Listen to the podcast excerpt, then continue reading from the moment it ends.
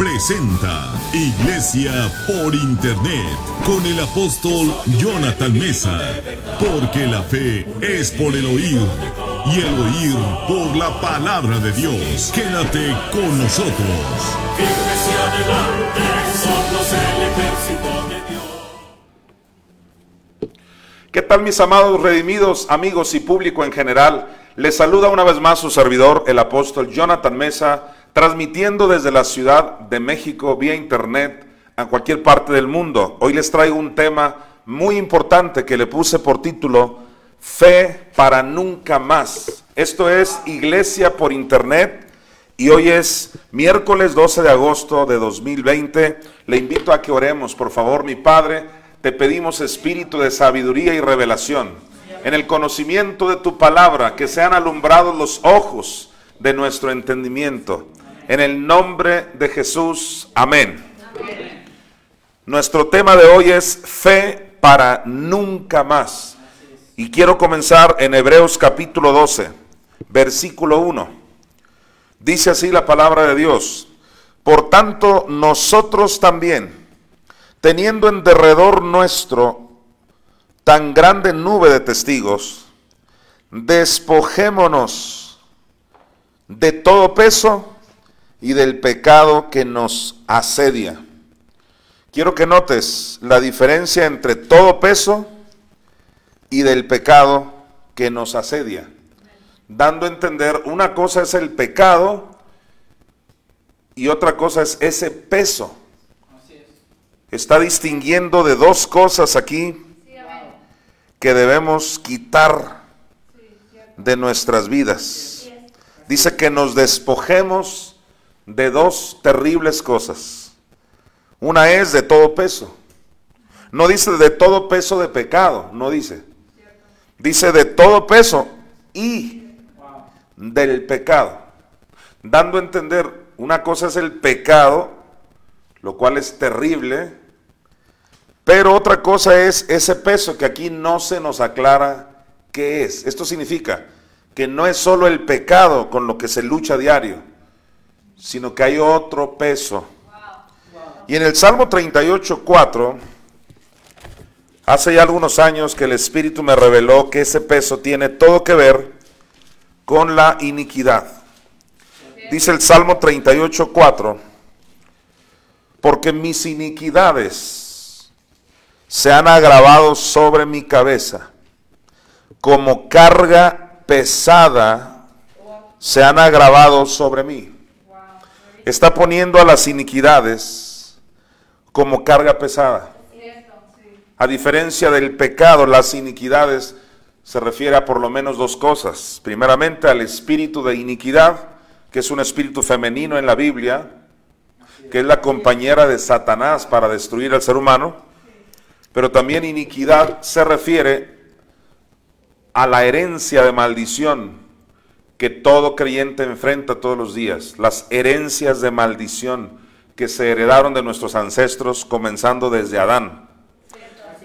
Por eso dice iniquidades en plural, porque habla de ese mal espíritu iniquidad y también de las herencias terribles. Entonces, estamos todos los días, tú y yo, luchando contra el pecado, pero no solo contra el pecado, sino contra las iniquidades que nos pesan todos los días. Estamos luchando contra esas terribles herencias.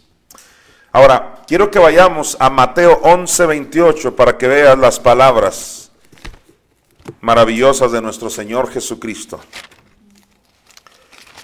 Y en Mateo 11, 28, palabras textuales de Jesucristo. Él dijo, venid a mí, todos los que estáis trabajados y cargados y yo os haré descansar. Jesucristo, a través de su sacrificio, a través de su muerte en la cruz y su descenso a los infiernos, sufriendo y pagando el precio total por nosotros, vino a resolver ese problema del pecado, pero también de las iniquidades. Todo peso de nuestras vidas debiera quitarse. Gente se puede preguntar, ¿y por qué todavía estamos enfrentando iniquidades, enfrentando pecado, enfrentando tantas cargas. Y la razón es que no nos hemos apropiado del todo de lo que Jesucristo ya logró. Así es. Ya por Dios ya no queda. Él ya envió a su Hijo. ¿Qué más puedo hacer por mi pueblo? Dice el Señor desde los profetas. ¿Qué más puedo hacer?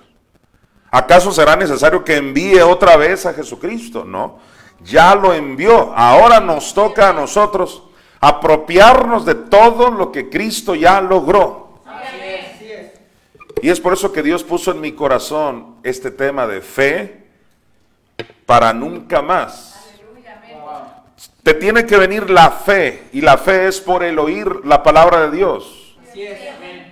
Te tiene que venir la fe para que nunca más te suceda lo que te está sucediendo. A veces se ha caído en una desesperanza de que pues esto es normal, la pobreza es normal, esta enfermedad es normal, esta situación es normal, estos sentimientos son normales. Y el diablo se ha encargado de hacerte creer que es normal. Por eso gente, aunque tenga Cristo en su corazón, dice la enfermedad es normal, todos nos enfermamos, de algo nos tenemos que morir. Y por eso no hay remedio según ellos. Pero Dios ha provisto a través de Jesucristo el remedio para todo problema. ¿Cuál ha sido entonces el problema? Que la gente no le ha creído a Dios. Que viven, y a veces hemos, me incluyo, vivido una vida religiosa. Una vida donde solo creemos que estamos cumpliendo con un Dios por ahí. Pero no. Necesitamos continuar creyendo que sí se puede obtener una fe para el nunca más. Hace ya muchos años yo estaba enfrentando una situación en mi cuerpo, en mi cuerpo físico. Y fue algo muy difícil, una etapa difícil en mi vida. Nunca olvidaré cuando llegó mi madre en la carne, que es Josefina de Mesa. Llegó por inspiración del Espíritu Santo, yo nunca la mandé traer. Pero ella casualmente, y lo digo entre comillas, llegó a visitarme y me encontró en esa condición yo enfrentando esa situación en mi cuerpo.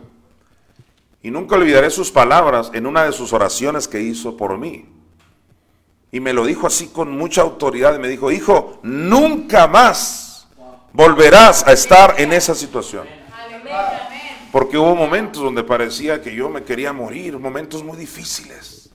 Y me dijo, nunca más. Desde que mi madre me dijo, nunca más, ¿qué crees? Nunca más me he visto en esa situación como si me fuera a morir. Ahora, mi madre en la carne estaba fungiendo prácticamente como la labor de mi madre celestial. Era mi madre celestial que es el Espíritu Santo.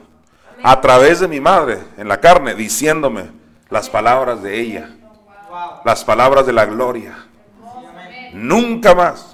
Mi Madre Espíritu Santo es la más interesada en que tú creas y aceptes que nunca más tendrás esa maldición, esa situación. Porque a veces creemos por temporadas y decimos, bueno, pues este año se me fue, pero quién sabe el otro. Dios quiere que le creamos que nunca más Amén. puede suceder algo malo en tu vida. Por supuesto que estamos rodeados de personas que te van a decir lo contrario, incluyendo a predicadores, que te van a decir es normal, claro que no. Pero esa gente no cree ni en sanidad divina, ni en prosperidad, no, de milagro creen en Dios. No confíes en ellos. Confía en lo que dice la palabra de Dios. Porque el hombre animal, el hombre natural, dijo Pablo, no percibe las cosas que son del Espíritu. Porque para él son locura. Es una locura. En una ocasión Dios le habló claramente al que fue mi pastor durante muchos años, el pastor y maestro Arnoldo Gutiérrez. Y Dios le dijo, la razón por la cual él durante 40 años nunca, dije, nunca se enfermó. ¿Por qué no se enfermó en 40 años? Si los 40 años anteriores, o sea, antes de él conocer esta palabra de fe, él se enfermaba prácticamente cada semana. Él siempre nos decía, yo era de los que si, la, si el virus venía en Hong Kong, yo ya lo tenía, dice. Porque él era muy enfermizo. Qué casualidad que nada más conoció la palabra de fe Pasaron otros 40 años y nunca se enfermó. Wow. Aleluya. Wow, impresionante.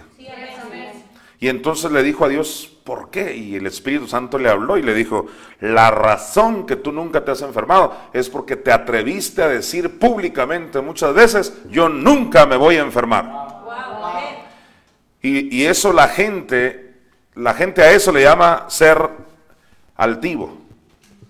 Eres un soberbio. En vez de decir, pues, no sabemos. Él se atrevía a decir, yo nunca me voy a enfermar. La gente sí se atreve a decir, yo nunca voy a pecar, que obviamente nunca lo cumplen. Pero es una jactancia que ellos no reconocen. Pero si tú dices, yo nunca me voy a enfermar, te acusan de jactancioso. Pero estoy aquí para decirte que el mismo que pagó por tu pecado, pagó por tu enfermedad. El mismo que pagó por tu enfermedad, pagó por tu pobreza, pagó por toda maldición. Jesucristo está aquí en esta ocasión diciéndote, venid a mí. Todos los que estáis trabajados y cargados. ¿Cargados de qué? Pues de iniquidades. De esas cosas que dices, pues que yo nací así. Aquel ciego nació así por alguna iniquidad de sus padres. Aquella persona con tendencias a los vicios tuvo alguien en sus antepasados que tenía esos vicios. Nacemos con tendencias que nosotros no queríamos. Pero eso no justifica que digamos, pues así era mi abuelo, así era mi tatarabuelo, ni modo, nací con esas tendencias, me da por ahí. No. Hasta de las iniquidades tenemos que arrepentirnos. Si no nos tuviéramos que arrepentir de las iniquidades, ¿cómo explicamos el Salmo 103 que dice, Él es el que perdona todas tus iniquidades? ¿Por qué me las va a perdonar si yo no tuve la culpa de nacer con esas tendencias a la ruina, a la pobreza, a la maldición? No, no tuviste la culpa, pero sí puedes detener eso. Y nos arrepentimos de no detenerlo, de no hacer uso de la sangre de Cristo, que dijo el apóstol Pedro, que con la preciosa sangre de Cristo fuimos rescatados de nuestra vana manera de vivir, la cual heredamos, dice, de nuestros ancestros, de nuestros antepasados. Jesucristo lo dijo en su tiempo y sus palabras resuenan hasta el día de hoy y te dice en esta noche o en este día, en cualquier horario que estés viendo este video, te dice mi Señor Jesucristo, venid, venid a mí, ven a Jesús, venid a mí todos los que estéis trabajados y cargados, dice, y yo os haré descansar. Si la religión donde tú estás, si la organización donde tú estás, incluyendo redimidos, cualquier organización, no te ha hecho descansar, entonces no has venido a Cristo, has venido a una religión. No se trata de estar en una institución, no se trata de tener cierta doctrina, por más poderosa que sea. Se trata de venir a Jesús y que Él te haga descansar. Gente está más enamorada de su ministerio que de Dios mismo. Gente no se ha dado cuenta que ha puesto en primer lugar su ministerio y no a Dios. Y ellos creen que están poniendo en primer lugar a Dios cuando están laborando para Dios. Aman tanto la obra que se olvidaron del Señor de la obra. Jesucristo dijo, yo soy el Señor del sábado, dando a entender, hey, yo soy más importante que guardar un día. Tómenme en cuenta a mí. Los israelitas decían, nosotros tenemos a nuestro líder que es Moisés. Jesús decía, hey, Moisés habló de mí. Otros leen tanta Biblia que es bibliolatría. Aman más la Biblia que a Dios mismo. Han descuidado realmente a Dios. Jesucristo quiere que tengas una relación con Él. Amén. Más que información teológica, más que un ministerio importante, más que tus grandes labores en un ministerio. Se trata de una relación con Jesucristo. Es muy sencillo, tú sigues enfermo, pobre, derrotado y triste, tienes una religión. Jesucristo dijo, venid a mí. Todos los que estén cansados, trabajados. A veces los representantes de Cristo no estamos haciendo la función que nos toca. Y la gente no está descansando con nosotros. Pero cuando se encuentran con Cristo van a descansar. Jesucristo entrenó a sus doce discípulos. Los entrenó para echar fuera demonios, los entrenó para sanar enfermos y para resucitar muertos, los entrenó, los capacitó. Dice la Biblia que les dio instrucciones. Sin embargo, un hombre vino afligido y les llevó a, a los doce, les llevó su hijo endemoniado y nadie lo pudo sanar. Nadie pudo sacarle el demonio a su hijo. Y el hombre triste ya no hallaba qué hacer cuando de repente, ¿qué creen? Viene bajando Jesucristo del monte. Y el hombre se acerca a Cristo y le dice, se, se lo llevé a tus discípulos y no pudieron. Jesucristo se indigna y dice, generación incrédula, perversa, tráiganmelo para acá. Jesucristo lo liberó al instante. Aleluya. Si te has topado con un representante de Cristo que no te ha dado descanso, no te preocupes, acércate a Jesucristo, Él te va a dar descanso. Jesucristo no es una religión, Jesucristo no es una institución, Jesucristo es Dios mismo que te quiere dar descanso. Amén. Benditos aquellos que sí han sido buenos representantes de Dios en la tierra y están impartiendo sanidad, están impartiendo prosperidad, buenas nuevas a la gente, pero normalmente esto no es así. Las religiones están llenas de cargas. El propio Jesucristo le dijo a los fariseos, ustedes ponen cargas al pueblo que ni ustedes pueden llevar. Jesucristo está aquí y te dice, vengan a mí, todos los trabajados, cargados, que yo los voy a hacer descansar. En Sofonías 3:18 dice la palabra de Dios. Sofonías capítulo 3 versículo 18. Dice, reuniré, esta es una profecía que declaro que se cumple hoy en tu vida. Reuniré a los fastidiados por causa de largo tiempo. Y es que para hablar de fe para nunca más, tienes que estar fastidiado. Sí, así es. Apóstol Mesa, ¿cuál es el requisito para que se cumpla en mí eso de que nunca más la maldición? Número uno, tienes que estar harto ya. Sí, así es. Si no estás fastidiado de tu situación, no eres candidato para recibir fe para nunca más. Porque estás muy a gusto con tu pobreza, muy a gusto con tu enfermedad. Hace muchos años me tocó ir personalmente, junto con otras personas de Redimidos, tocando puerta por puerta, hablando de Cristo, pero no solo hablando de Cristo, sino orando por la gente. Eso era el acuerdo al que habíamos llegado. Íbamos a llegar a cada casa para orar por ellos. Y entonces le dijimos a la persona de la casa, que me tocó a mí, ¿tiene usted alguna necesidad? ¿Alguna situación por la cual quiere usted que oremos? Y esa persona con una incredulidad impresionante me dijo, no, no, aquí no necesitamos nada. La casa se estaba cayendo. Y no solo eso, cuando esa persona me estaba diciendo, aquí no necesitamos ninguna oración, pasó un paralítico detrás de ella. Pasó de, de un cuarto a la cocina, algo así. Y yo dije, increíble, se está cayendo la casa, una casita muy pequeña, pobreza evidente, un paralítico en casa y ellos diciendo, no necesitamos oración. Entonces, ¿cómo alguien va a calificar? Deje usted para el nunca más. ¿Cómo alguien va a calificar para sanidad o prosperidad a alguno de los gajitos de la naranja con una actitud así de yo no necesito de Dios? Otra persona totalmente terrible, su escepticismo. En una ocasión que mi hermana le habló de Cristo a una persona hace muchísimos años. Y esa y ella, mi hermana le decía, Cristo vino y murió por ti. Y, ella- y el joven este le dijo, yo no le pedí que viniera. Gente no ama a Dios. Gente no cree en Dios. Gente no le cree a Dios. Otros están metidos en religiones, pero finalmente, si este evangelio no resuelve problemas, no es evangelio. Por muchos años nos enseñaron que el evangelio no era para resolver problemas. Otro predicador argentino se atrevió a decir que no fuimos llamados a ser felices.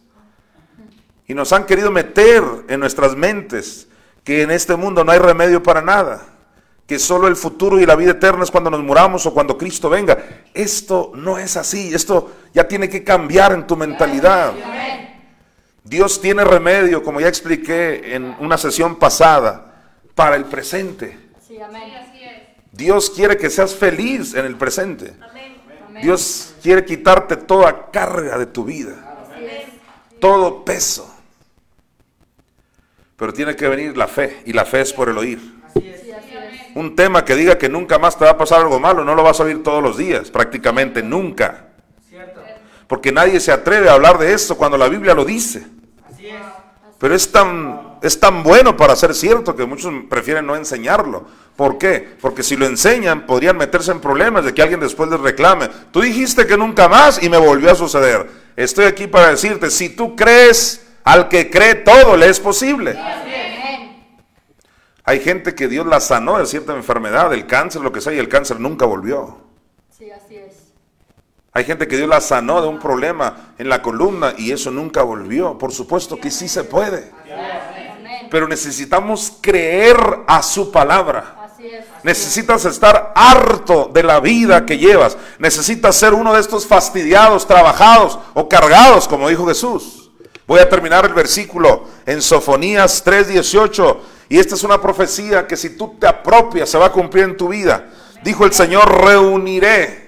Eso es lo que está haciendo mi madre, impulsando a los fastidiados por causa del largo tiempo. ¿Qué quiere decir eso? Que ya pasaron 12 años con ese flujo de sangre.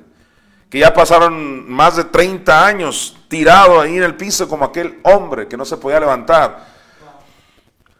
Que ya pasaron tantos años encorvada como aquella mujer. La gente que ya tiene años en una situación o que desde niño algo te atormenta, como aquel joven que los discípulos de Cristo no pudieron ayudarlo invariablemente toda esta gente tenía mucho tiempo. Te tienes que hartar, fastidiar de tu situación para decir, ni un día más así. Y yo voy a correr a los brazos de Jesucristo. Sofonías 3:18, reuniré, recíbelo, reuniré a los fastidiados por causa del largo tiempo. Dice, tuyos fueron para quienes el oprobio de ella era una carga. El oprobio de ella era una carga. La iniquidad es una carga. Ese mal espíritu es una carga. Quiere que estés tú cargando situaciones tuyas y de herencias terribles que ni siquiera te correspondían. Dios tiene un nuevo amanecer para tu vida. Sí se puede recibir una fe para nunca más, por ejemplo, volver a un vicio. Apóstol, he tratado de dejar el cigarro, pero ya no puedo. Yo me fumo una cajetilla diaria, dos, tres. Una persona me dijo que hasta cinco. Increíble. Yo que nunca he probado un cigarro, yo no puedo entender cómo pueden fumar dos. Ella desea cinco cajetillas. Pero cuando te hundes en un vicio, cualquiera que sea, hay un punto que dices que yo ya no lo puedo dejar. Inclusive tus amigos te dicen es que no lo vas a poder dejar, ya vente para acá. No, eso no lo vas a dejar jamás. Y la gente prefiere creer a sus amistades que lo que dice Dios en su palabra. Pero tenemos gente que dice, yo me fumaba tantas cajetillas de cigarros diarias y de un día para otro, esto no lo creen ni siquiera los que restauran gente. No lo creen. Cuando alguien llega y dice, yo de un día para otro, ya me caía gordo el cigarro. Detestaba el olor al cigarro. Dices, "Ay, no es cierto eso, no es cierto, no es cierto. Pero hay tantos testimonios y ni siquiera ellos lo pueden creer. Alcohólicos Anónimos de pronto no puede creer.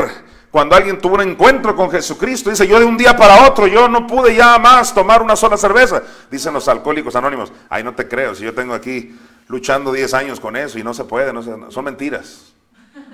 ¿Sabes por qué creen que son mentiras? Porque ellos están en un proceso humano, el cual es muy respetable y admirable. Pero hay algo milagroso en la Biblia. El Dios de los milagros no ha pasado. El Dios del presente no ha pasado. Dios tiene un milagro para ti el día de hoy. Hoy. No mañana, hoy mismo Dios tiene un milagro para ti. El espíritu de Grecia que aparece en el libro de Daniel se ha infiltrado en el mundo religioso para quitarles ese aspecto sobrenatural. Ya la gente no cree que puede haber cambios en ninguna área. Ya la gente no cree que puede haber cambios ni en lo físico, ni en el alma, ni nada. Ya nadie cree en nadie. Pero el Dios de los milagros sigue vigente. Jesucristo dijo en Hechos capítulo 1, versículo 8, pero recibiréis poder. Cuando haya venido sobre vosotros el Espíritu Santo. Recibiréis poder, en el griego poder es dunamis, y dunamis es una palabra griega que significa poder milagroso. Recibiréis poder milagroso cuando haya venido sobre vosotros el Espíritu Santo. Sí se puede cambiar, sí se puede transformar de cualquier situación, de cualquier vicio, de cualquier circunstancia. Sí se puede. El apóstol Pablo dijo, todo lo puedo en Cristo que me fortalece. Jesucristo dijo, si puedes creer, al que cree, todo le es posible. Dios dijo, ¿hay alguna cosa imposible para mí? ¿Será que hay algo difícil para mí? Necesitamos volver a nuestro primer amor y enamorarnos de ese Dios que todo lo puede si nosotros cooperamos con Él. La única cosa que Dios se ve imposibilitado en hacer es cuando el hombre no coopera con Él. Ahí sí es imposible. Tú tienes que cooperar con Dios. Y estoy aquí para darte esa buena noticia. Tú puedes hoy recibir una fe para nunca más estar en esa situación de maldición, de iniquidad, de pecado, de enfermedad, de lo que sea negativo. Tú sí puedes. Si le abres tu corazón a lo que vas a leer. Si te conviertes no solo en un oidor o en un lector de la Biblia, sino en un creyente. Necesitamos hoy en día creyentes. Ahora, ahí mismo en Sofonías 3:18, que lo voy a volver a leer, pero luego nos vamos a ir a otro versículo ahí mismo en Sofonías, impresionante. Mire usted el profeta. Sofonías 3:18 dice el Señor, reuniré a los fastidiados. Yo declaro que este video llega a muchas personas que están fastidiadas de la vida que llevan. Reuniré a los fastidiados por causa de largo tiempo. Pero luego si te vas al versículo 15, aleluya, mira Sofonías 3:15, Jehová, recíbelo, mira, Jehová ha apartado tus juicios, ha echado fuera tus enemigos. Jehová es rey de Israel en medio de ti. Mira, nunca más verás el mal. Nunca más. Aleluya. Y dice Sofonías capítulo 3 versículo 15, Jehová ha echado fuera a tus enemigos. La frase ha echado fuera tiene que ver con malos espíritus. Jesucristo dijo en Marcos 16, en mi nombre echarán fuera demonios. Y es que el nombre es la revelación de la señora. El nombre es la revelación de la mamá Espíritu Santo. Sí, amén. Sabrán que mi nombre es el Señora, dice el profeta Jeremías. Y es importante que entiendas que Jesucristo prometió que en su nombre, con esa revelación, echarán fuera demonios. El propio Jesucristo dijo, si yo por el dedo de Dios echo fuera a los demonios, eso es evidencia de que el reino ha llegado a tu vida. La promesa es que Jehová iba a echar fuera a todos tus enemigos. Y una vez que eso suceda, si te fijas el orden en este versículo, dice, nunca más verás el mal. Donde ya no haya malos espíritus, entiéndelo. Donde ya no haya malos espíritus en tu alma ni en tu cuerpo, nunca más verás el mal. Dando a entender, si hay algún mal espíritu en tu cuerpo o en tu alma, verás el mal. Con razón, desde el libro de números ya estaba escrito de manera profética. Dios le dijo a los israelitas, si ustedes no echan de delante de vosotros a esos enemigos, a esas naciones, os serán por aguijones y os afligirán. Eso era una sombra de los malos espíritus en nuestro tiempo. Si tú no echas fuera a esos malos espíritus de tu alma y de tu cuerpo, te van a estar afligiendo, enfermando, matando, etcétera. Sí, así es. ¿Por qué hemos visto mal en nuestras vidas? Por malos espíritus. Así es, cierto. El problema es que la gente siempre cree, no, yo no estoy endemoniado, no, yo no, yo no, yo no tengo ni un mal espíritu. Yo ya acepté a Cristo, oiga, nadie está hablando de eso. Aceptar a Cristo significa que en tu espíritu eres santo, justo y perfecto, pero no en tu alma ni en tu cuerpo.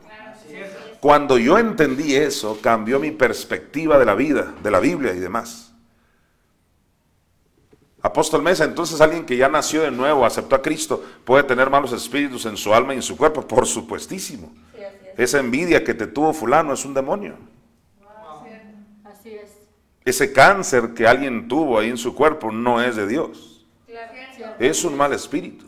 Jesucristo le dijo a aquella mujer que andaba encorvada, mujer eres libre. Y dice la Biblia que tenía esa mujer un espíritu de enfermedad. Así es. Jesucristo reprendió espíritu, espíritu mudo, sordo y mudo. Eran malos espíritus.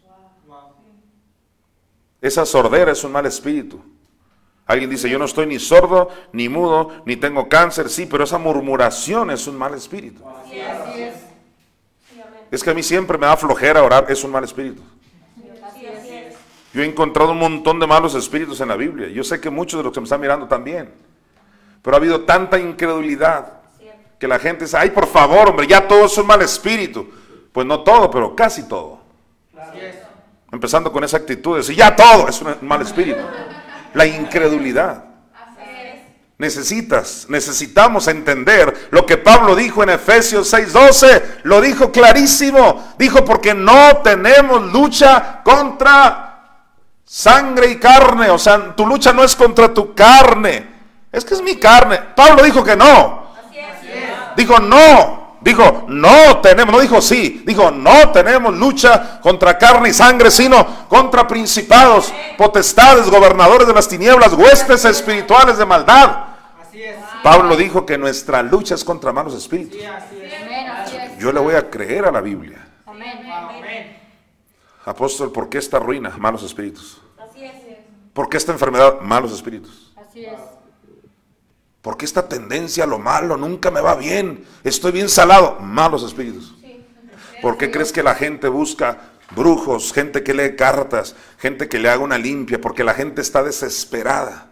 Y efectivamente ellos dicen lo mismo, es que tienes malos espíritus. Pero ellos no usan el nombre de Jesucristo ni en base a su palabra. Así es. Con otros métodos tratan de echar fuera a los demonios. Pero Jesucristo nos reveló en su palabra la clave para echar fuera los demonios. Dice, en mi nombre. Sí, amén. Si no, es puro engaño, van a volver. O nunca se fueron, o se esconden un ratito. Pero el remedio está en Jesucristo. Y sabes una cosa, dice aquí el profeta Sofonías lo que iba a suceder en los últimos tiempos. Prepárate porque eso va a suceder en ti. Lo que está escrito para los postreros tiempos, está escrito para los que se apropien en los postreros tiempos. Mira lo que dice, voy a volver a leer So- eh, Sofonías 3:15, apropiate. Jehová ha apartado tus juicios. Ha echado fuera tus enemigos. Recíbelo. Jehová es rey de Israel. En medio de ti y dice, nunca más Amén. verás el mal. Cuando mi madre Josefina de Mesa me dijo, hijo, nunca más vas a padecer eso, nunca más. Ella no me dijo Sofonías 3:15, no. Me lo dijo por inspiración del Espíritu Santo. Y después me di a la tarea en estos años de ir buscando todas esas partes, porque yo todo lo que enseño siempre procuro que esté respaldado por la bendita palabra de Dios. Este no es un hombre queriendo ilusionar a la gente de que nunca más. No es un hombre que sabe leer. Es un hombre que lo que quiere es que alguien le crea lo que está escrito. Aunque parezca imposible a la mente humana, sí es posible si tú puedes creerlo. Amén. El Señor habló de que si los malos espíritus son echados fuera de tu vida, nunca más verás el mal. Pero ¿cuál es el problema de la gente? Número uno, no reconoce que tiene malos espíritus ni en su cuerpo ni en su alma. Ellos creen que es normal. Ya desde ahí los espíritus se escondieron. Dormirán contigo esta noche. Si tú dices es normal, ah bueno, duermen contigo normal. Pero si tú dices yo necesito, yo necesito el pan de los hijos, que es la liberación. Yo necesito que los malos espíritus se vayan de mi vida. Ya no quiero esa congoja, esa alergia, esas pesadillas, ese insomnio. Ya no quiero esos problemas sentimentales. Ya no quiero, estoy harto de esa enfermedad. Estoy harto de que siempre hay pleitos. Estoy harto de esto y de lo otro. Para ti es este mensaje. Para los fastidiados. Y cuando tú te hartes y reconozcas que estás frente a un mundo espiritual, estás listo para que el reino de Dios llegue a tu vida y todo mal espíritu huya. Amén. El Espíritu Santo me está recordando ahora Isaías 35. Y en Isaías 35, versículo 9, está hablando de los redimidos. La Biblia le llama redimido a todo aquel que resucitó con Cristo de las profundidades del mar, del infierno.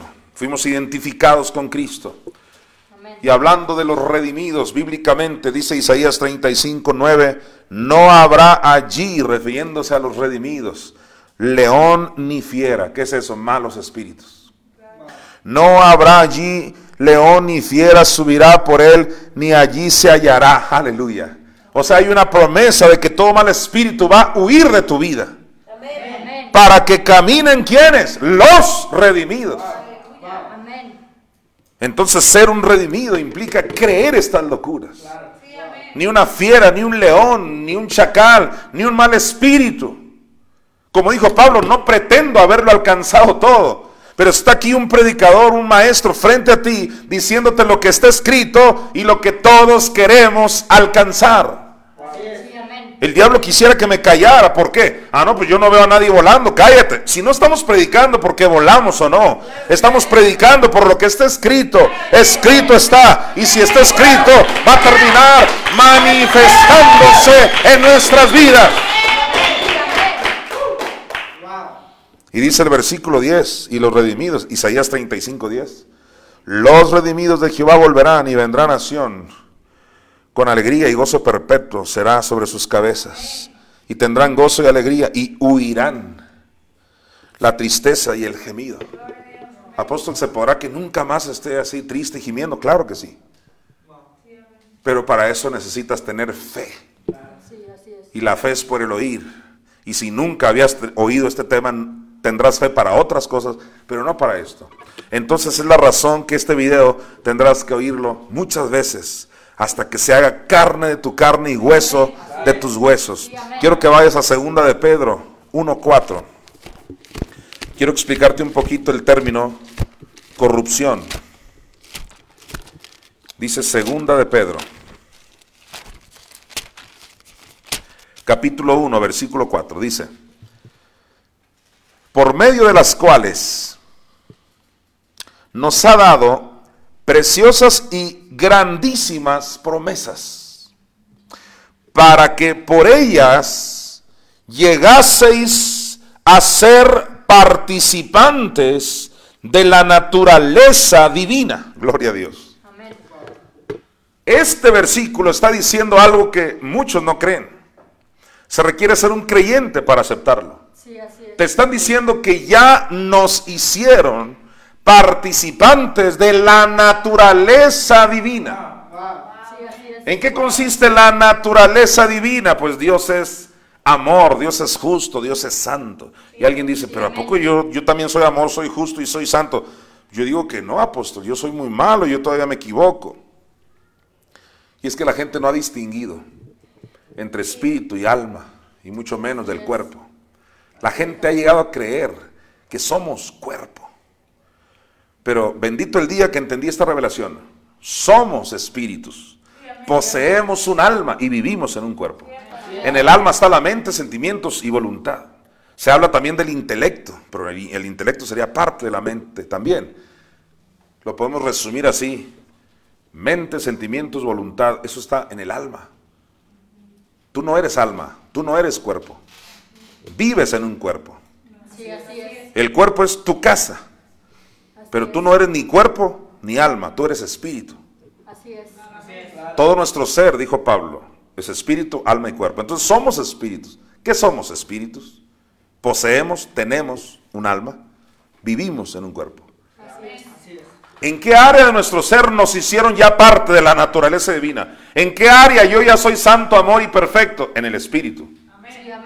Quiere decir que en el área espiritual, no almática, no corporal, en el área del espíritu yo ya huí, ya no tengo ninguna corrupción. Déjame terminar de leer este versículo. Segunda de Pedro 1:4. Por medio de las cuales nos ha dado preciosas y grandísimas promesas para que por ellas llegaseis a ser participantes de la naturaleza divina. Mira, y lo, la consecuencia de que ahora ya tienes la naturaleza divina, dice, habiendo huido, habiendo huido de la corrupción, dando a entender, en el momento en que recibiste a Cristo, cambiaste de naturaleza y ahora en tu espíritu ya no tienes la corrupción. Habiendo huido de la corrupción que hay en el mundo a causa de la concupiscencia. Esa concupiscencia que heredamos por Adán no es otra cosa que la iniquidad. Es otra manera de llamarle al sistema de la iniquidad, que viene siendo la tendencia, pudiéramos resumirlo así, la concupiscencia es como la tendencia a lo malo de tu alma y de tu cuerpo, que fue heredada por Adán. Ahora al cuerpo y al alma le da por todo lo negativo. En menor o mayor grado y en una variedad de ejemplos, todos tienen un área donde tienden a lo malo. Entonces, en nuestro espíritu recibimos la naturaleza divina. Somos santos perfectos, justos. Eso lo pudiera mostrar bíblicamente ahora. Pero no tengo tiempo, no es mi tema. Una vez que ya tienes la naturaleza divina, así, habiendo ese gerundio, habiendo, es que al mismo tiempo que recibes a Cristo, ya no tienes esa corrupción en ti. Sí en tu alma, sí en tu cuerpo, pero en tu espíritu ya no hay corrupción. Ahora, esa palabra corrupción, porque dice, habiendo huido de la corrupción, ¿de qué huimos? Corrupción es la número 5356 de la concordancia Strong. Repito, 5356 es el griego, te lo voy a deletrear F de foco, D de Dios, S de Samuel, O, R, A. Lo voy a pronunciar así, Zorá. Esa palabra griega Zorá significa decaimiento, ruina, perdición, destrucción. Y esa palabra también viene de otra, que es la 5351, es la palabra griega seiro, también con F y D al principio. Seiro, que significa languidecer, consumirse, secarse, arruinarse, extraviar. Son palabras tan fuertes. Yo quiero que entendamos todos aquí que en el momento en que alguien recibe a Jesucristo en su corazón, en el momento en que alguien dice lo que dice Romanos 19, que si confesares con tu boca que Jesús es el Señor y creyeres en tu corazón que Dios le levantó a los muertos, serás salvo. En el momento en que confiesas a Jesús, en el momento en que lo recibes, cambias de naturaleza en ti, en tu espíritu. Y huyes, ya no estás en Zorá, ya no estás en Seiro, ya no estás en corrupción, es decir, ya no estás en decaimiento, ruina. Y es que esa palabra ruina, por revelación hemos encontrado que tiene que ver con este cuerpo de muerte. Por eso dice la Biblia en el Salmo 107, 20, envió su palabra y los sanó y los libró de la ruina. La mayor ruina de la vida de una persona no es la financiera, es ese cuerpo de muerte que heredaste por culpa de Adán. Sí, así es. Pero Jesucristo vino y a través de su sacrificio nos hizo a todos los que le hemos recibido adquirir su naturaleza. La misma naturaleza de Dios la tienes en ti. Y en ti ya huiste de esa corrupción. Tú ya no estás, tu espíritu, o sea, tú ya no está en decaimiento. Nunca has visto a tu espíritu que decaído ando, jamás. Tu espíritu siempre anda en amor. Tu espíritu siempre anda en gozo, paz, benignidad. Tu espíritu. De repente tú dices, yo no ando en amor, odio, ando en rencores, en amargura. Ese no eres tú, ese no eres tú. Esa es tu alma. Así es. Y esa es tu alma que está usando tu cuerpo para lo negativo. Por eso tenemos que tratar con nuestras almas. Tenemos que hablarle al alma. Tenemos que hacer que se cumpla el Salmo 103. Cuando el Espíritu está hablando y dice, bendice alma mía a Jehová. Y no olvides ninguno de sus beneficios. Tienes que hablarle al alma, tratar con el alma, confesar al alma. Gracias a Dios que ya huimos de la corrupción en el ámbito espiritual, del decaimiento, de la ruina, de la perdición, de la destrucción. Es decir, en tu espíritu nunca más habrá destrucción y perdición a no ser que tú mismo renuncies, porque tampoco es obligatorio. La única manera donde tú lo pierdes todo es tú mismo decidiendo. Huimos de languidecer, de estar consumidos por algo, de secarnos, de arruinarnos, de extraviarnos. En tu espíritu es algo maravilloso, es algo perfecto, la obra perfecta de nuestro Señor Jesucristo. Ahora, quiero que relaciones esta palabra corrupción con otra palabra corrupción que es pariente de esta que acabamos de analizar. Vamos a Hechos capítulo 13, versículo 34. Dice así, Hechos 13, 34. Gloria a Dios. Está hablando de la resurrección de nuestro Señor Jesucristo. Y dice, y en cuanto a que le levantó de los muertos.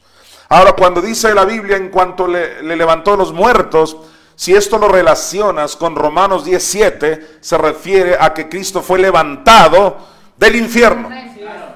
Porque dice, o quién descenderá al abismo, abismo. O sea, las partes más bajas de la tierra, no está hablando de la tumba.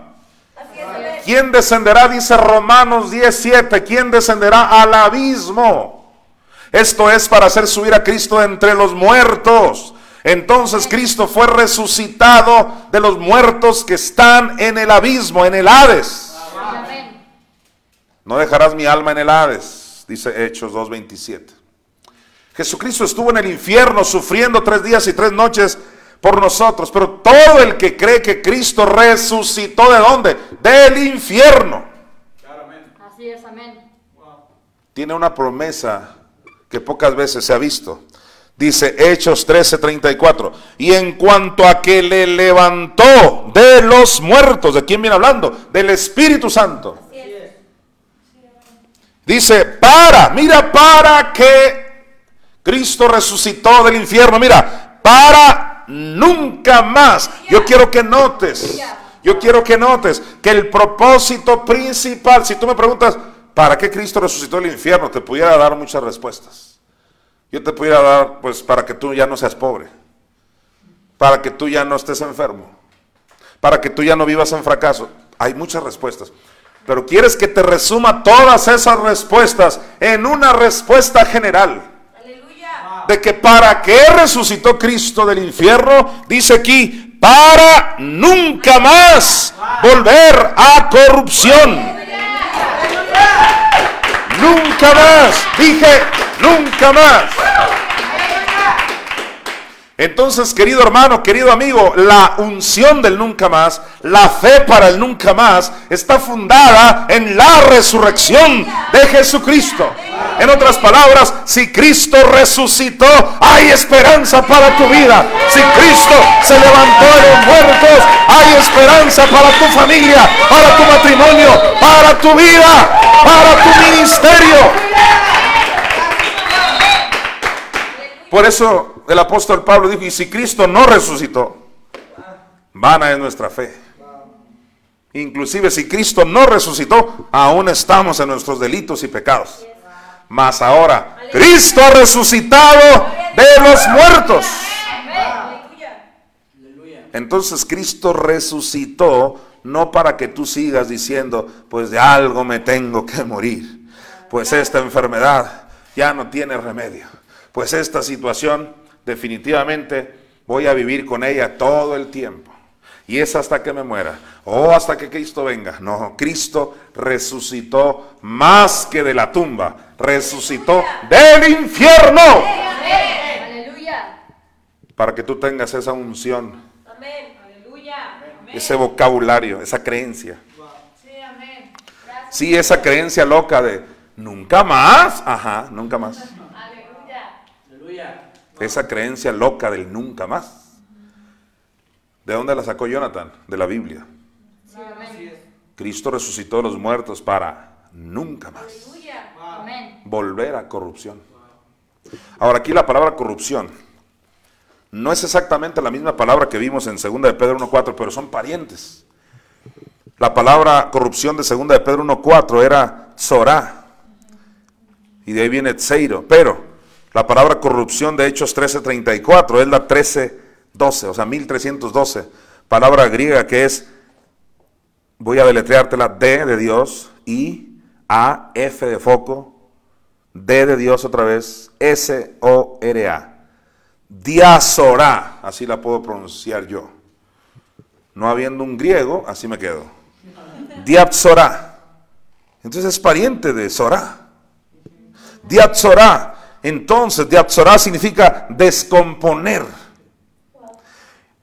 Diapsorá es descomponer y viene de la 1311, o sea, 1311, que es Diapseiro, Diapseiro, que significa podrir, así se dice, podrir por completo. Arruinar, destruir.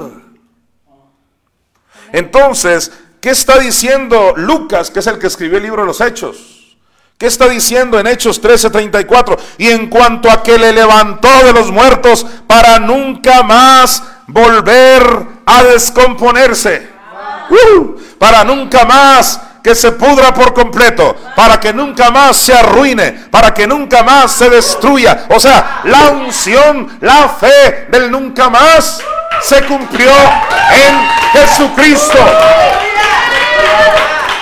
Aleluya. Y yo sé que hay alguien con mucho pesimismo que está pensando, bueno, pero eso es en Cristo. Él resucitó y en Él se cumplió. Pero lo que pasa es que se les ha olvidado que Colosenses capítulo 3, versículo 1 dice, si pues habéis resucitado con Cristo. Amén. Resucitamos con Cristo. Sí, amén. ¿Qué es lo que hace la diferencia entre un creyente y un religioso? La resurrección. El creer y apropiarte de la resurrección. Con razón Pablo no se conformó con que tú conocieras a Cristo. La mayoría de la gente está en ese nivel de conocer a Cristo. En Filipenses capítulo 3, versículo 10, Pablo habló de que tienes que conocer dos cosas. O sea, no solo conocerle a Él, no solo conocer a Cristo. Dice Filipenses 3, 10, a fin de conocerle, eso es a Cristo. Sí, amén. Pero luego dice, y, o sea, algo más que tienes que conocer. Aparte de Cristo, dice, y el poder de su resurrección. Amén. Conocer a Cristo Amén. me garantiza ser salvo, pero no sano ni próspero. Conocer a Cristo me garantiza irme un día con Él. Pero no me garantiza vivir en victoria en la tierra. Pero si tú conoces a Cristo y el poder de su resurrección, entonces podrás vivir en esta tierra con la unción del nunca más. Dije, nunca más. Creo con todo mi corazón que mientras yo predico y enseño la palabra, muchos se están apropiando en diferentes niveles, en diferentes áreas de esta unción del nunca más. Creo con todo mi corazón, siento aún aquí en este púlpito el poder de la resurrección. Creo con todo mi corazón que gente nunca más fumará, nunca más se drogará, nunca más serán homosexuales, nunca más tendrán ciertos vicios, ataduras, nunca más, nunca más pobreza, nunca más enfermedad. Lo creo, nunca más mediocridad, nunca más. Pero hay gente que tiene fe para unas cosas, pero para otras no. Cierto. Yo nunca más voy a robar. Eso sí, pero sí, no creo que nunca más pueda dejar esta otra cosa. entonces conforme a tu fe sea hecho. Así es. La unción del nunca más es para aquellos que realmente estén fastidiados. Si tú, si tú estás tan a gusto con esa vida que llevas, adelante. De hecho, la Biblia dice en Romanos 8.1, ninguna condenación hay para los que están en Cristo Jesús. Pero que no haya ninguna condenación no significa que no puedes tú ser libre de algo. Así es, amén. ¿Sabes? Ninguna condenación hay para alguien que está ciego. Pero ¿qué tal si ese ciego dice, me quiero liberar de eso? Entonces sin condenación y aparte está viendo. No hay condenación de que alguien esté paralítico. No, no hay.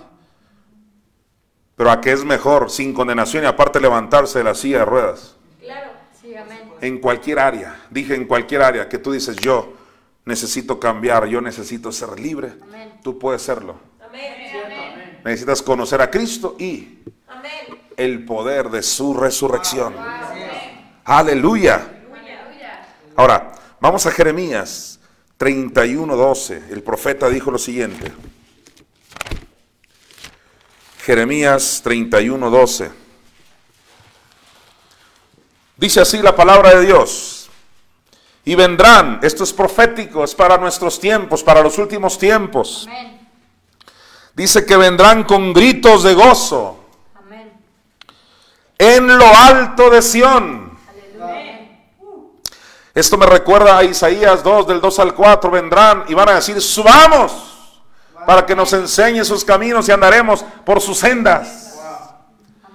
Dice, vendrán con gritos de gozo en lo alto de Sión y correrán. Ya la gente no va a caminar, va a correr porque quieren remedio, porque están fastidiados, trabajados, cargados. Y dice, correrán al bien de Jehová. El bien les informo que es la gloria de Dios. El bien es mi madre, Espíritu Santo. Amén. Moisés le dijo a Dios, muéstrame. Muéstrame tu gloria. Y Jehová le contesta, sí, voy a hacer pasar todo mi bien. Entonces la gloria y el bien es lo mismo. Y la gloria es la que resucitó a Cristo entre los muertos, de acuerdo a Romanos 6.4. Y la gloria, de acuerdo a 1 Corintios 11.7, es la esposa. La gloria es una mujer. La gloria es mi madre, Espíritu Santo. La carta a los hebreos dice que Cristo vino para llevar muchos hijos a ella, a la gloria. La gente en los últimos tiempos va a correr al bien, va a correr a la gloria. Va a correr a la mamá Espíritu Santo, a los brazos de mamá. Dice, y vendrán con gritos de gozo en lo alto de Sión. Y correrán al bien de Jehová, mira, al pan, al vino. ¿Qué es eso? El pan representa la palabra de Dios. ¿Qué es el vino? La embriaguez del Espíritu Santo. Van a correr al pan, al vino, al aceite que representa la unción de Dios. Estoy aquí para decirte que la unción pudre todo yugo. Si tú ya no crees que la unción pudre todo yugo, has, has oído tanto hablar de la unción. Sí, que la unción para allá, que la unción para acá. Simplemente, pero en mi vida no me ha funcionado. Entonces estás en una religión. Entonces estás decaído, estás en la corrupción. Y dice la Biblia que Él resucitó para nunca más ver corrupción. No te rindas. Sí, amén. No digas, ya no se puede, como aquel que dices que ya me voy a morir, ya no puedo más. Y efectivamente, han perdido toda esperanza, toda fe, y terminan su vida de una manera terrible. Otros se suicidan, otros huyen, otros ya dicen que no se va a poder cal- calmar o cambiar tal o cual situación. ¿Por qué rendirse? Sí, así es. Jesucristo está aquí diciéndote, Amén. venid a mí todos los trabajados, los cargados, que yo. A lo mejor un representante mío te dice, Jesús no te hizo descansar, pero yo te voy a hacer descansar. Y dice Jeremías 31, 12, vendrán con gritos de gozo. En lo alto de Sión, alguien dé un grito de júbilo. Desata tu fe y da un grito de júbilo. Aleluya. Dice que vendrían con gritos de gozo. En lo alto de Sión. Y correrán al bien de Jehová. Van a correr al pan, van a correr al vino, van a correr al aceite y al ganado de las ovejas y de las vacas y su alma. Porque el problema nunca fue el espíritu. El problema es el alma, el espíritu tuyo. Si tú ya aceptaste a Cristo, ya es salvo, perfecto y santo. El problema es el alma. Y dice aquí, y su alma será, ¿por qué dice será? Porque era para los últimos tiempos. Su alma será como huerto de riego. Y, aleluya, mira, nunca más tendrán dolor. Pero ¿qué dice la gente? Claro que eso es mentira. No, no, no. Yo le creo a la Biblia, pero esas partes no. No significa eso. Dice que nunca más tendrán dolor, pero es obvio, apóstol, que vamos a tener dolor. Tú quédate con tu obvio. Y yo quiero creer a lo que está escrito. Amén. Nunca más tendrán dolor. Habrá alguien que lo crea. Amén. Nunca más tendrán dolor. Aleluya. Yo vengo contra todo espíritu de dolor. Es uno de los espíritus que más rápido huyen. Los malos espíritus son como los perros. Hay unos que se van rápido. Nada más tú te agachas, agarrar una piedra y huyen. Pero hay otros perros que no. Se aferran y muerden a la persona. Así son los malos espíritus. En mi experiencia de más de 20 años me he dado cuenta que el espíritu de dolencia es de los que huyen más rápido. Vengo contra todo espíritu de dolencia. No solo dolencia física, sino dolencia en el alma. En el nombre de Jesucristo, espíritu de dolencia, te echo fuera de estos creyentes, de estos redimidos y cualquier persona que se está apropiando ahora de la bendita palabra de Dios. Espíritus de dolencia, los echo fuera de esos cuerpos, fuera de esas almas. Les prohíbo continuar en esos cuerpos. En el nombre de Jesucristo te declaro libre. Dice la Biblia en el Salmo 103, Él es el que sana todas. Todas tus dolencias. ¿Por qué dice todas tus dolencias? Porque no solo las físicas. Dolencias en el alma. Jesucristo dijo, por cuanto me ha ungido para sanar los quebrantados de corazón. ¿Crees realmente a la Biblia? ¿O crees lo que tu mente te permite creer? No es y no debe ser un asentimiento mental, no. Es creer en el corazón y confesarlo con la boca. No es una emoción, no es una experiencia sensorial, sentimientos. Uy, sentí, se me enchinó la piel. No, es creer en el corazón. Es una convicción profunda. Es pues la fe, la certeza de lo que se espera, la convicción de lo que no se ve. Cuando vas a la Biblia tienes que ir para creerla. Y dice aquí, en la parte final de Jeremías 31, 12, y nunca más tendrán dolor. Algunos de ustedes necesitan oírlo cien veces. Nunca más tendrán dolor. ¿Por qué cien veces? ¿Por qué mil veces? Porque ya te dijeron un millón de veces que el dolor no se va a ir. Porque ya te dijeron desde los púlpitos, eso es normal. Entonces necesitas reprogramar, renovar tu mente con la palabra de Dios. Nunca más tendrán dolor. ¿Y qué pasa si lo digo, apóstol? La vida y la muerte están en poder de la lengua. Yo lo creo, lo digo. Lo creo, lo confieso. Jesucristo dijo en Marcos 11, 23, lo que tú digas te será hecho. Declara, nunca más tendré dolor. Decláralo, declara su palabra. Nunca más verás el mal. La unción del nunca más. Nunca más volveré a corrupción. Estamos para confesar la palabra y no lo que el diablo quiere. Ahora, váyase a Isaías 51, 22. Dice Isaías 51, versículo 22. Por supuesto, estos versículos son para creyentes. Así dijo Jehová tu Señor y tu Dios. ¿Quién fue el que dijo? Jehová. No salga diciendo, pues dijo ese tal Jonathan, dijo Jehová. Si no le crees a Jehová, se te respeta, pero no digas que lo dijo Jonathan o que lo dijo el de enfrente, lo dijo Dios. Y dice, así dijo Jehová tu Señor y tu Dios, el cual aboga por su pueblo.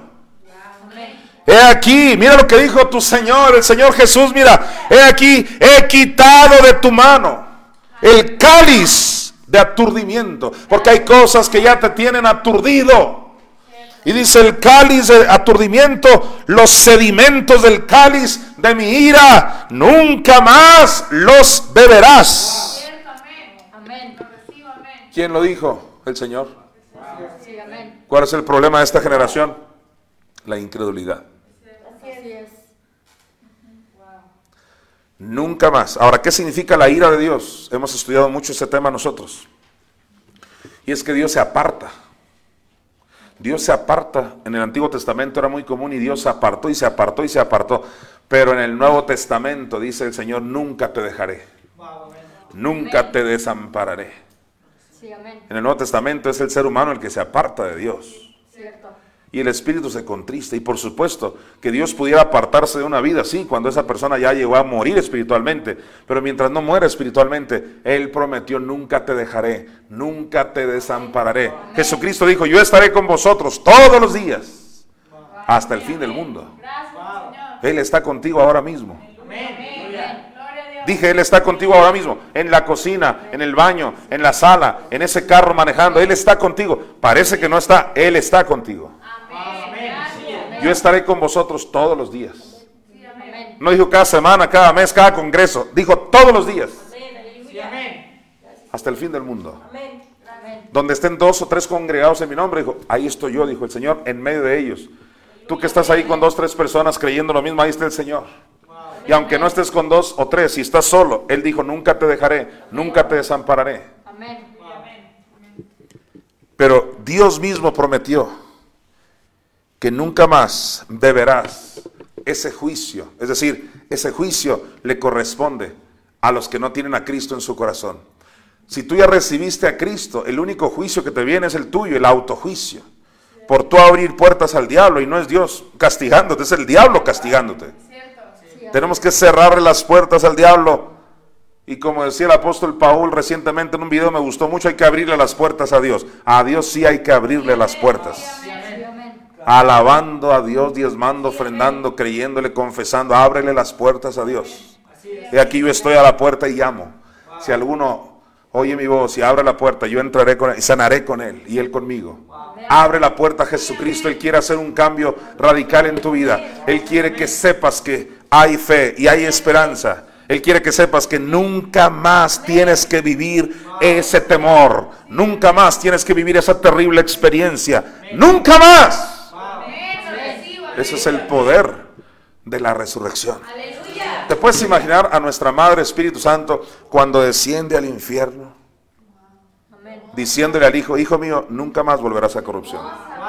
Ahora imagínate a Cristo como muchos cristianos hoy y de otras religiones. Ay, madre mía, ¿a poco nunca más? No, no seas así, pues si ya vine al infierno, a lo mejor una, no sé, 10 años más me traen para acá, para el infierno otra vez. No, no, Jesucristo resucitó con la unción del nunca más.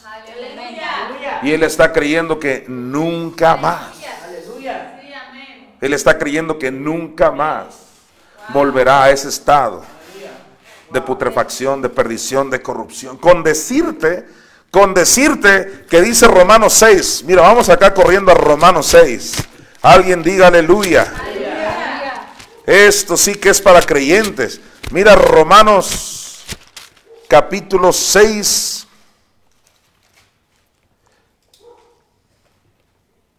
Ahí en el versículo 7. Porque el que ha muerto ha sido justificado del pecado. Y si morimos con Cristo, creemos que también viviremos con Él. Sabiendo, aleluya, el 9, mira, sabiendo que Cristo, habiendo resucitado de los muertos, ya no muere.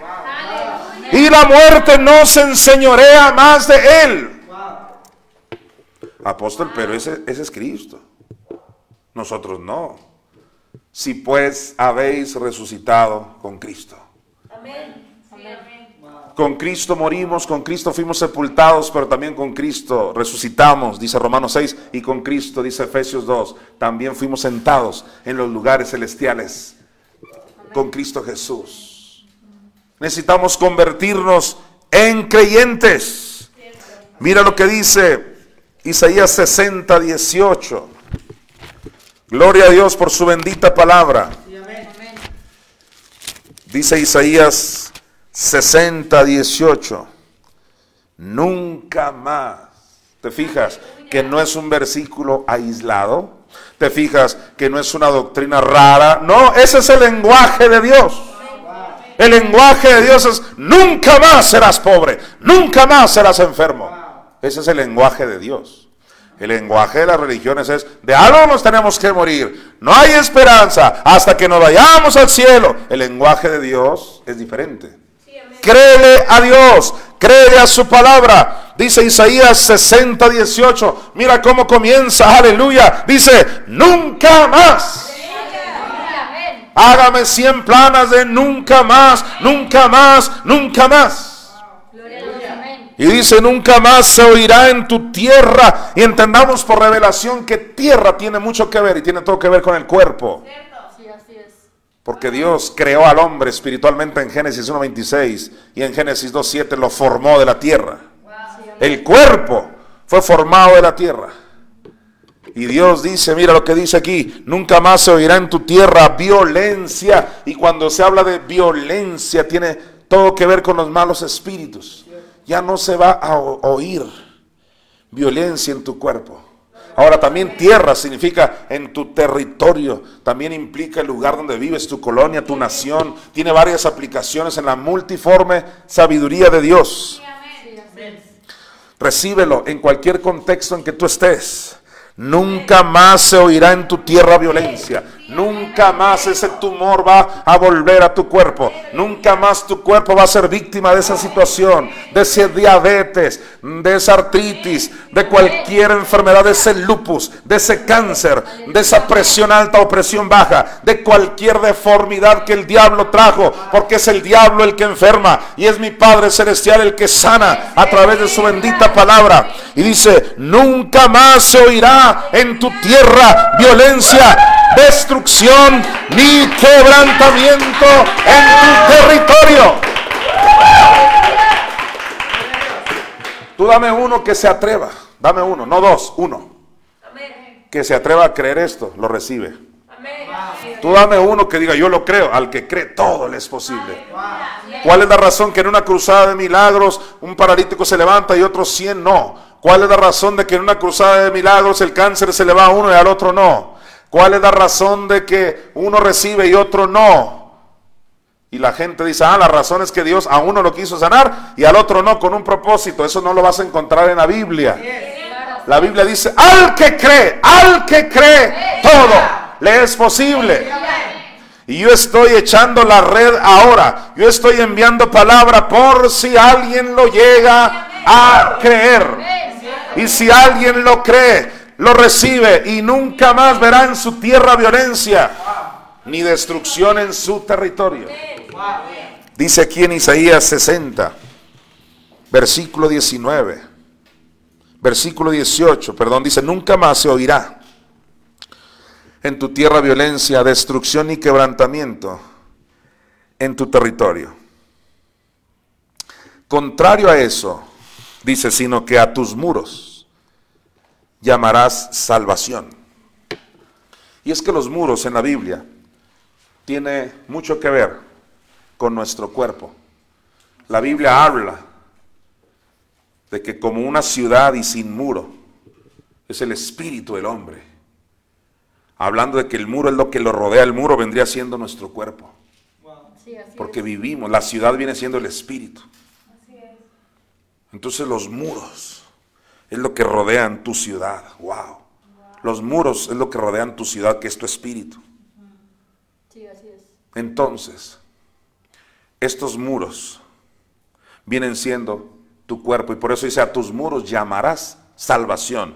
¿Por qué? Porque viene la manifestación de lo que el apóstol Pedro en primera de Pedro 1 le llamó la salvación postrera. Y esa salvación tiene todo que ver con la salvación de tu cuerpo. Es decir, que este cuerpo, como dijo Pablo a los de Filipos, será transformado con la misma gloria con la que Cristo fue resucitado y que fue glorificado. Hay una promesa. Cristo fue solo las primicias, pero hay un remanente que va a ser glorificado antes. Otros van a ser glorificados hasta el rapto de la iglesia, pero la glorificación de los cuerpos es una promesa de Dios. A tus muros llamará salvación. Sí, amén. Y a tus puertas alabanza tiene algunas aplicaciones. Hoy me limitaré a decir que cuando alabamos a Dios, esa es una forma de abrirle las puertas a Dios.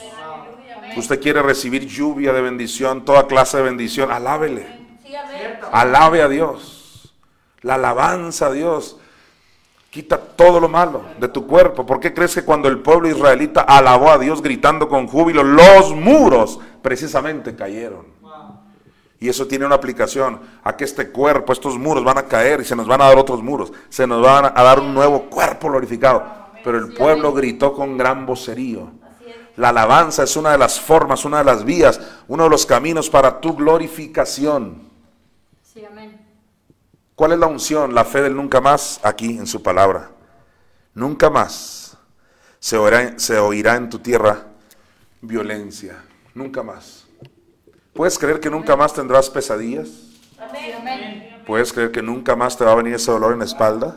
Si tú dices, ay, pues yo quisiera creerlo. No eres candidato, no te preocupes. Vuelve a escuchar este video. Tal vez cuando lo escuches tres veces, cuatro. Es que te han metido tanto veneno. Son demasiados años, décadas, oyendo. No, pues es que es normal. Entonces tienes fe para morirte. Tienes fe para estar enfermo. Tú necesitas fe para nunca más. Dije fe para nunca más. Y necesitamos oírlo y oírlo y oírlo. Porque Romanos 10, 17 no dice que la fe es por el haber oído. Dice que es por el oír.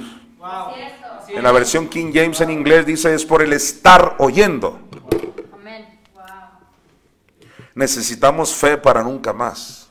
Ahora, en Nahum 1.15, mira, estos profetas que nunca se juntaron en un café para ponerse de acuerdo y escribir lo mismo. Era mi Madre Espíritu Santo inspirándolos a todos. Nahum te dije, Nahum 1.15. Gloria a Dios. Mira Nahum 1.15. Dice así la bendita palabra de Dios. Estamos aquí para creer a la palabra de Dios. Dice, he aquí sobre los montes los pies del que trae buenas nuevas. Yo estoy aquí para traerte estas buenas nuevas. Y dice del que trae buenas nuevas, del que anuncia la paz. ¿Quién es la paz? Mi Madre Espíritu Santo. Jesucristo dijo, mi paz os dejo. Refiriéndose al Espíritu Santo, a nuestra Madre. Y dice, "He aquí sobre los montes los pies del que trae buenas nuevas, del que anuncia la paz. Mira, celebra, oh Judá. Tus fiestas, cumple tus votos. ¿Por qué? Mira, porque nunca más volverá a pasar por ti el malvado. Pereció del todo. ¿Quién es el malvado? Alguien dijo, pues mi tío, mi vecino, el de enfrente. No, no se refiere necesariamente a personas. El malvado es el diablo. Son los malos espíritus. Y la promesa es que pereció del todo. Yo sé que algunos caen en la desesperanza, de decir, pues no, eso no es cierto. El diablo anda suelto, mata a quien quiere. Pero eso te vendió esa idea, el mundo religioso, no sé quién te vendió esa idea. La Biblia no. Sí, amén. No fue la Biblia la culpable de que creas así. Cierto, así es. Si te llenaras de la palabra, la palabra dice que el enemigo va a perecer del todo. Amén. Que el postrer enemigo que será destruido es la muerte. Si nos llenáramos más de Biblia que de mitotes, de chismes o de comentarios personales, estaríamos llenos de fe. La gente está tan impuesta a creer otras cosas que cuando le llegas con la Biblia es herejía. Está raro. No, no está raro, está aquí. Aquí dice, mira, aquí yo sé leer, fui a la primaria. Nahum 1.15 dice, nunca más volverá a pasar por ti. El malvado pereció del todo. Amén. Clarísimo. Ahora, alguien dice, bueno, y, ok, pues voy a creer que sí, que sí va a perecer, pues a ver cuándo Dios le place ya de una vez destruir al diablo. No, si esa no es función de Dios. Es que no te habían dicho tal vez que Jesucristo ya hizo su obra. Jesucristo ya terminó su parte. Jesucristo ya ascendió al cielo. Y dice la carta a los hebreos que se sentó a la diestra del Padre. Y si tú dices, ¿qué está haciendo ahí sentado? Dice, esperando que sus enemigos sean puestos por estrado de sus pies. Entonces, qué triste que mucha gente, muchos cristianos, la iglesia está diciendo, está esperando que Dios ya le ponga un fin al diablo. Y resulta que Dios está sentado arriba esperando que tú le pongas un fin al diablo.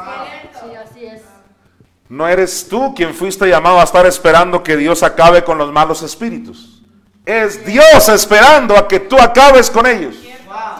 En mi nombre, en mi nombre, echarán fuera demonios. No duermas hoy con un demonio más. Échalo fuera de tu vida. Usa el nombre de Jesucristo. Usa la palabra de Dios. Usa la sangre de Cristo. Usa la autoridad que Dios te ha dado. Usa el poder que Dios te ha dado. Reprende, echa fuera. Ponlo debajo de tus pies. Ordénale. Pero tienes, tienes que hacer algo. No puedes estar cohabitando con espíritus de dolor, de murmuración, de envidia, de celos, de ira, de contiendas, de adulterio, fornicación, inmundicia, disolución, pleitos, Así es, amén. Enfermedades, pobreza. Te acostumbraste a vivir con esas ranas, con esos piojos. Dijiste, ya es normal. O, o tal vez dices, no es normal. Disculpa la comparación, pero así sufren muchos animales, como por ejemplo los perros, cuando esas guinas, así le llaman por lo menos en Sonora, o garrapatas, o como se le llama, se les pegan en su piel. Y nada más lloran, se acostumbran. Necesitan que una fuerza externa los ayude, porque ellos por más que se golpean contra la pared, y esas garrapatas chupan sangre. Y nada más lloran y gimen continuamente. Hasta que un, una persona, el dueño, normalmente se compadece y él mismo se las quita o se las manda a quitar y les echa algo para que ya no vuelvan esas cosas. Y ya el perro se ve tan alegre cuando le quitaste eso. Sabes, con tus propias fuerzas, tú como ese perrito, tú no puedes quitarte esos malos espíritus, a no ser que sea por el Espíritu Santo, por la fuerza sobrenatural del Espíritu Santo. Jesucristo dijo, si yo por el Espíritu echo fuera los demonios, nunca se van a ir los demonios, a no ser que sea por la fuerza sobrenatural del Espíritu Santo. Los propios demonios se han encargado de hacerte creer que nunca vas a poder salir de ese hoyo. La Biblia dice lo contrario. Estoy aquí para antistemi. Estoy aquí para resistir. Estoy aquí para enfrentar. Estoy aquí para contradecir al diablo. Y decirte que sí se puede. Decirte lo que dice el Salmo 103. Él es el que saca del hoyo tu vida. El demonio te dijo, no podrás salir de ese hoyo. Dios dice, sí. Amén. Él es el que saca del hoyo tu vida. Te corona inclusive de favores y misericordias. Oh, gloria a Dios, recibe la unción del nunca más. Ahora en Éxodo 14, 13, maravilloso, no te pierdas. Éxodo 14, 13. ¿Te acuerdas que los israelitas fueron librados de la esclavitud de Egipto? Pues ¿qué crees? En Éxodo 14, versículo 13, dice algo que tú, cre- querido creyente, necesitas oír. Éxodo 14, 13, aleluya. Y Moisés dijo al pueblo, no temáis. Y yo estoy aquí para decirle al pueblo, no temáis. Amén. Estad firmes Amén. y ved la salvación que Jehová hará hoy con vosotros. Ahora, ¿en qué consiste esa salvación de la que hablaba Moisés como una sombra de los bienes venideros? Dice, porque mira en qué consiste la salvación. Es una sombra de lo que va a pasar hoy en lo espiritual. Mira, porque los egipcios que hoy habéis visto, nunca más para siempre los veréis. Dios estaba sacando a su pueblo de Egipto, de la esclavitud de Egipto, pero ellos necesitaban oír la voz de su líder Moisés, que les decía de parte de Jehová a esos egipcios, nunca más los vas a volver a ver. O sea, esas personas, esos seres que te esclavizaron durante cientos de años, querido Israel, nunca más los volverás a ver. No era suficiente cruzar el mar rojo, no. Era cruzar el mar rojo, pero llevar en su mente, Dios dijo que nunca más iba a volver a ver a esos que me esclavizaron durante muchos años. No es suficiente haber cruzado el mar espiritual con Cristo, no es suficiente haber nacido de nuevo. Tienes que oír de tu Moisés que te diga nunca más, nunca más, nunca más. Imagínate los israelitas si no le hubieran creído a Moisés y que dijeran, no, no, es que eso lo dices tú, pero para mí que un egipcio se va a venir brincando aquí, y nos va a alcanzar un día de estos. O sea, ¿cómo me garantizas? ¿Cómo me aseguras que si fuimos esclavos más de 400 años, o sea, ¿cómo crees que no pueden volver a nuestras vidas a esclavizarnos? Y Moisés de parte de Dios les decía a esos egipcios, nunca más los volveréis a ver. Qué atrevimiento de Moisés. No cualquier líder se atreva a decir lo que Dios le está dictando. Es preferible decir, pues israelitas no sabemos, la verdad es que no sabemos. La verdad es que Dios es un soberano y Él hace lo que quiere, no sabemos. No, eso- esas cosas nomás hoy es hoy. Pero en la Biblia, hoy el líder es diciendo, nunca más vas a, de parte de Dios. Los israelitas tenían que creerle a Dios. Y vaya que ellos tuvieron lucha en su mente. Y se acordaban de Egipto, de los pepinos, de los melones. Pero Dios cumplió su promesa. Dios siempre dice sí a sus promesas. Sí. No es Jonathan Mesa prometiendo algo. Es Moisés prometiendo eso a los israelitas. Y es Dios prometiendo algo hoy a través de mí. Es Dios Sí, amén. diciéndote si tú lo puedes creer. Sí, amén. Que esos egipcios que te atormentaron, que te esclavizaron, nunca más los volverás a ver. Amén. Cuando mi hija Carey adquirió la amiba de la vida libre, una amiba que casi mata a mi hija a sus siete años aproximadamente de edad. El médico me dijo cuando me vio hincado en el hospital, yo estaba orando, me dijo, tus oraciones no van a hacer la diferencia. Tus oraciones no le van a quitar la amiba del cerebro a tu hija. Han pasado muchos años ya, mi hija tiene más de 20 años, tiene 24, 23, ¿cuántos tienes, hija mía? Ya va a cumplir 25 y hasta se va a casar. ¿Qué pasó con ella? ¿Volvió la amiba? No. Aleluya. Pero es que se va a enfermar de algo de todas maneras. Eso lo dice la religión o lo dirá el diablo, pero Dios no. Sí. Nunca más. Aleluya, amén. Yo no sé qué situación estás pasando tú, pero tienes que oír esto. Nunca más esos egipcios debieran Amén. Amén. atormentarte. ¿Qué cosa? ¿Qué demonio te esclavizó a qué? Al pecado, a la iniquidad, al odio, al rencor. ¿Has sido esclavo de qué? ¿Qué cosas te produjeron tantas enfermedades en tu cuerpo? ¿Por qué estás así? Pues Dios te dice, si tú lo crees, nunca más te van a volver a atormentar, pero créelo ahora. Amén. Atrévete a entrar a ese cuarto que no podías entrar y que tenías pánico, miedo. Nunca más, ya no, ya no temas, nunca más. En el nombre de Jesucristo, recíbelo. Ahora, en Joel 2.19, porque esto, esto ya es una doctrina de la Biblia, aleluya. No es un versículo aislado, estas son las locuras del reino. Este es el Dios que tú y yo tenemos. Mira, ¡uh! aleluya. Dice Joel 2, 19, para algún creyente que tengo yo, mira. Responderá Jehová y dirá a su pueblo, he aquí yo os envío pan, mosto y aceite. ¿Qué es eso? Palabra de Dios, embriaguez y unción. Pan, mosto y aceite. Y seréis saciados de ellos. Pero es que tienes que saciarte del pan.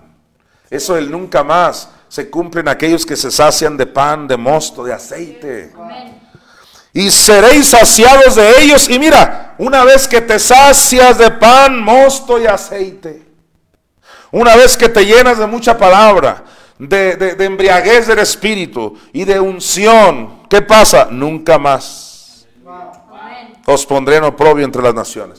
Entonces, el nunca más es una consecuencia de tu relación con Dios. Por eso Jesús dice, vengan a mí, los que estén cargados, trabajados, yo los voy a hacer descansar. No se trata de un asentimiento mental, nunca más, nunca más, nunca más. No, no, no, no. Eso no, no es metafísica, es Biblia. Amén. Es una relación con Jesucristo. Es una relación con el Espíritu Santo. Es orar esta misma noche, es amar a Dios. Sí, amén. Es llenarte de palabra, es comprar una Biblia y comenzar a leerla, escudriñarla, meditar en ella de día y de noche.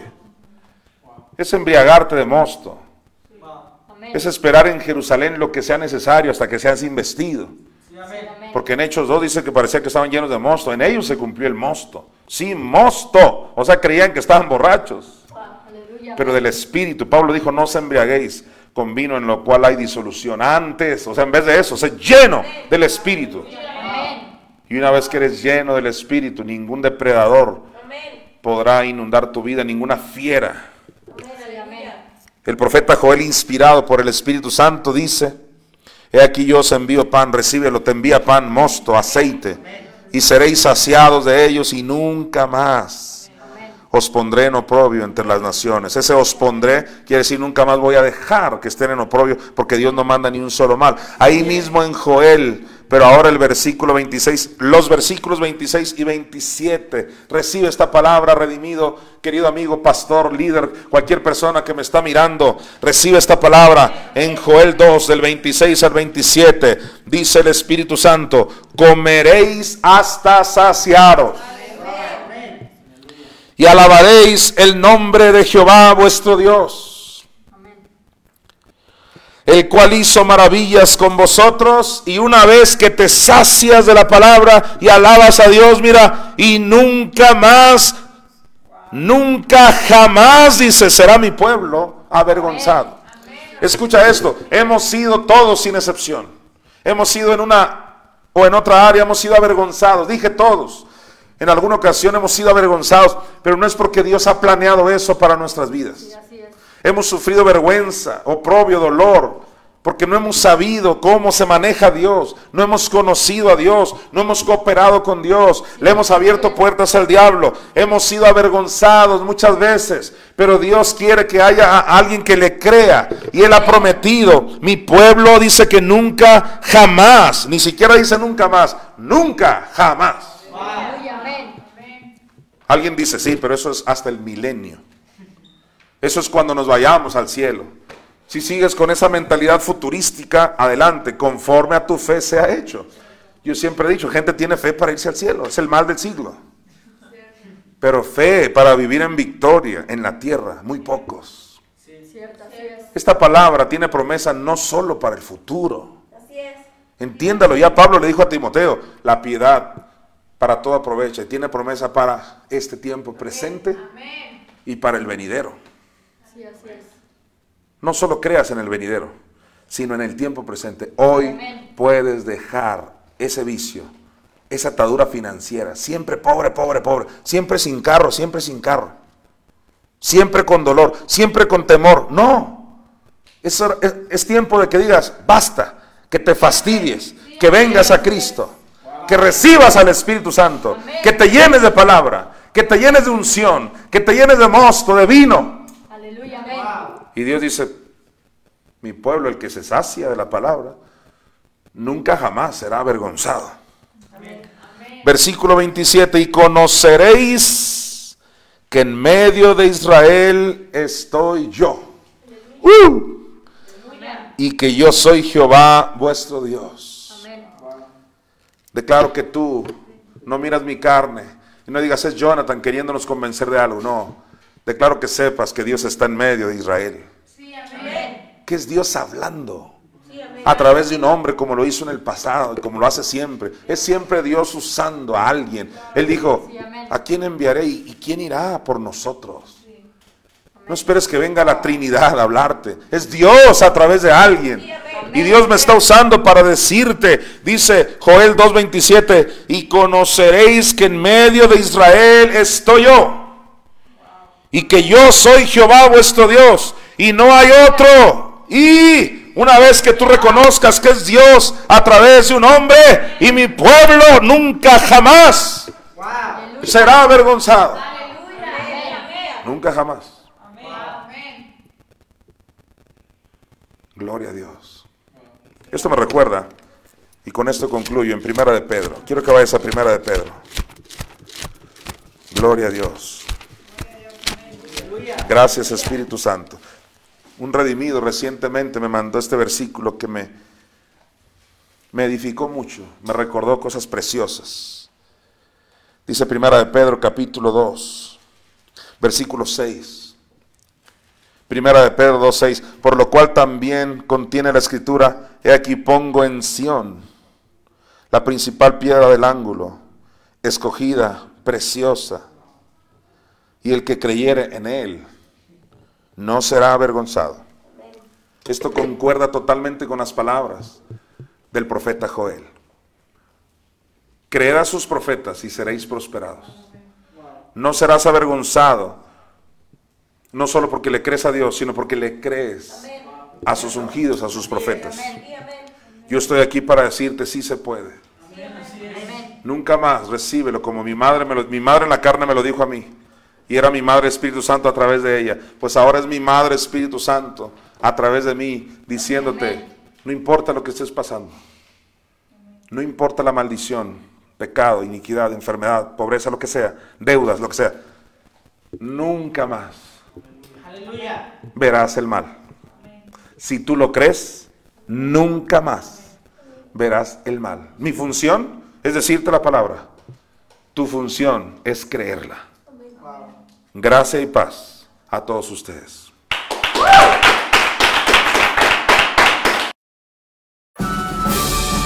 Redimidos presentó Iglesia por Internet. Si deseas abrir tu casa para que se enseñe la palabra de Dios, comunícate con nosotros. Declaramos bendición manifiesta para ti y tu familia.